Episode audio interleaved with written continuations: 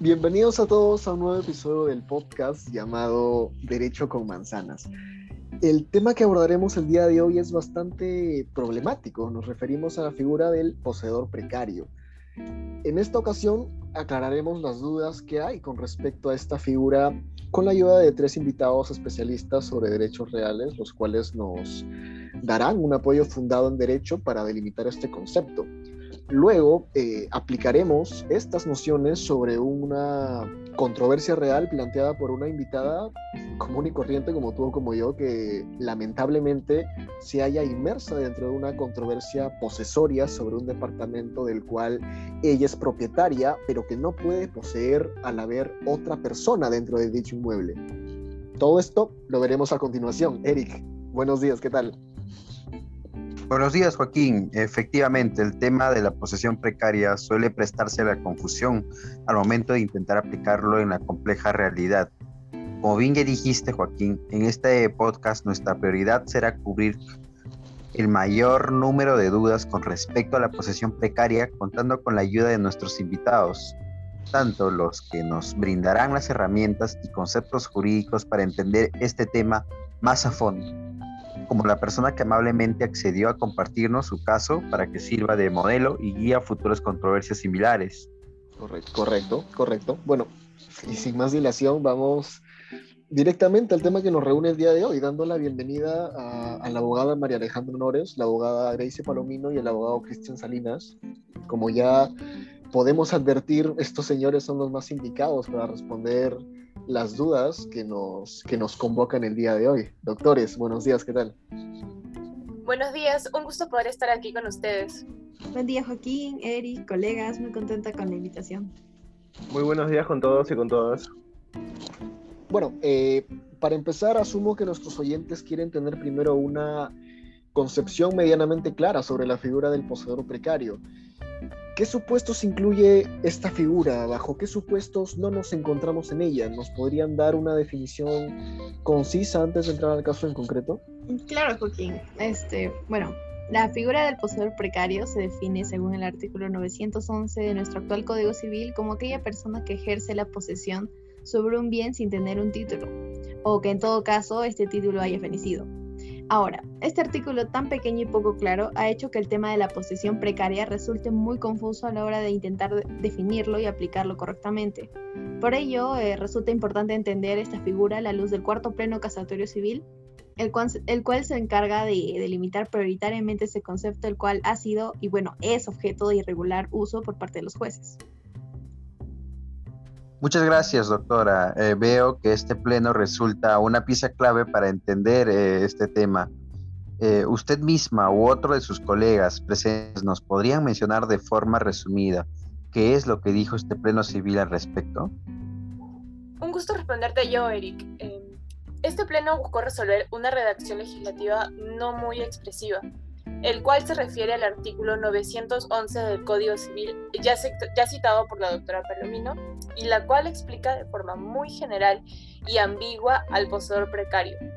Básicamente lo que sostiene este pleno es que la figura del poseedor precario debe entenderse junto al proceso sumarísimo de desalojo, ya que a una persona se le podrá echar de un bien que posee bajo la figura de poseedor precario cuando se ha formado la convicción en el juez para determinar que esa persona no ostenta ningún derecho sobre ese bien. Entonces, se puede sostener que bajo este veloz proceso, la denominación de poseedor precario dependerá de la convicción que tiene el juez sobre una ausencia evidente de derecho en una persona sobre un determinado bien. Entiéndase esta ausencia evidente como la falta de título u otro acto jurídico que pueda acreditar el derecho. O también podría ser la extinción del derecho que claramente figure en un contrato, si lo hubiese, claro.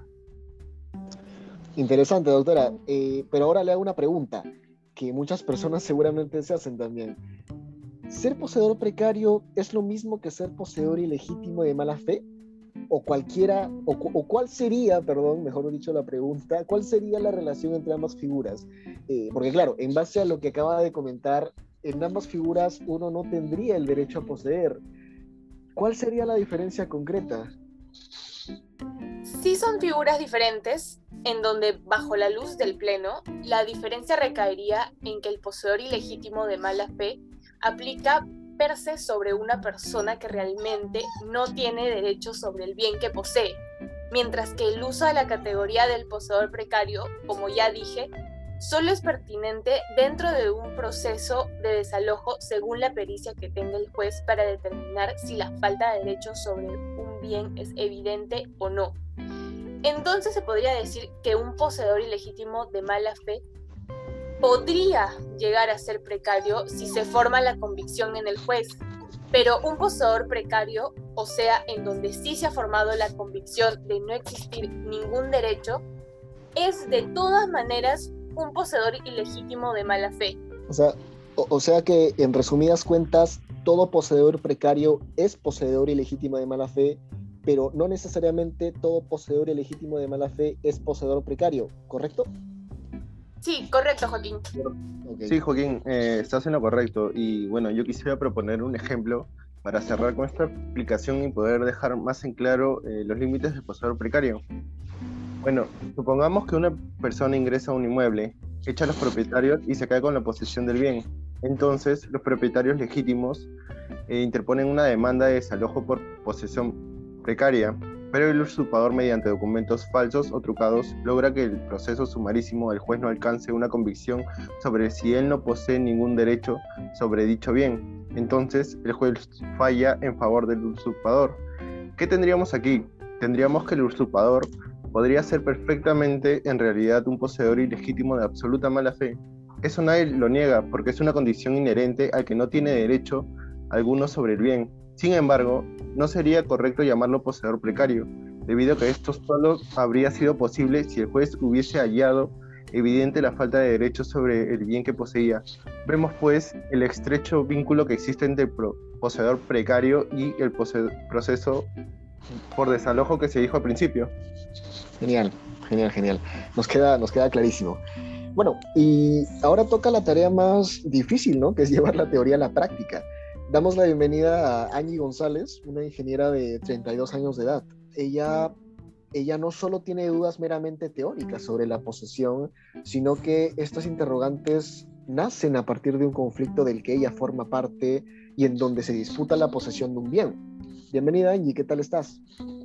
Muy buenos días, muchas gracias por la invitación y por darme la oportunidad de poder explicar mi caso. Eh, bueno, todo empezó en enero del 2015, cuando le entregué el uso de un bien inmueble a mi tío para que éste lo cuide por mí mientras yo me iba de viaje a Japón por un año. Sin embargo, volví a Perú en el mes de julio aproximadamente, ya que por una emergencia tuve que volver antes.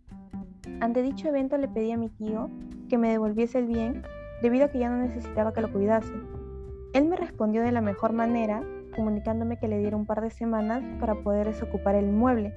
Sin embargo, pasaron semanas y semanas y mi tío dejó de responder mis cartas notariales que le empecé a enviar porque estaba muy desesperada. Del, porque necesitaba que desocupe el bien del cual yo era propietario. Tanta fue mi desesperación por perder mi propiedad que estuve a punto de interponer una demanda de desalojo por precario, sin embargo, un artículo que me mostró mi primo, estudiante de Derecho, me detuvo de hacerlo. El artículo era el 896 del Código Civil, el cual describe la figura del servidor de la posesión. Hasta ahora sigo con muchas dudas con respecto a cómo podría lograr que mi tío se vaya del bien bajo la figura del poseedor precario si este no es considerado poseedor según la ley. Gracias Angie, yo escucho este caso y la verdad me parece un problema sin salida clara. Pero para eso tenemos en nuestro podcast a expertos sobre la materia. Doctores, ¿podrían darnos su opinión, por favor? Claro. Eh, bueno, en primer lugar tendríamos que definir la figura de, servidor de la posesión para poder situarnos mejor y poder articularlo con la del poseedor precario, que, el cual ya se explicó.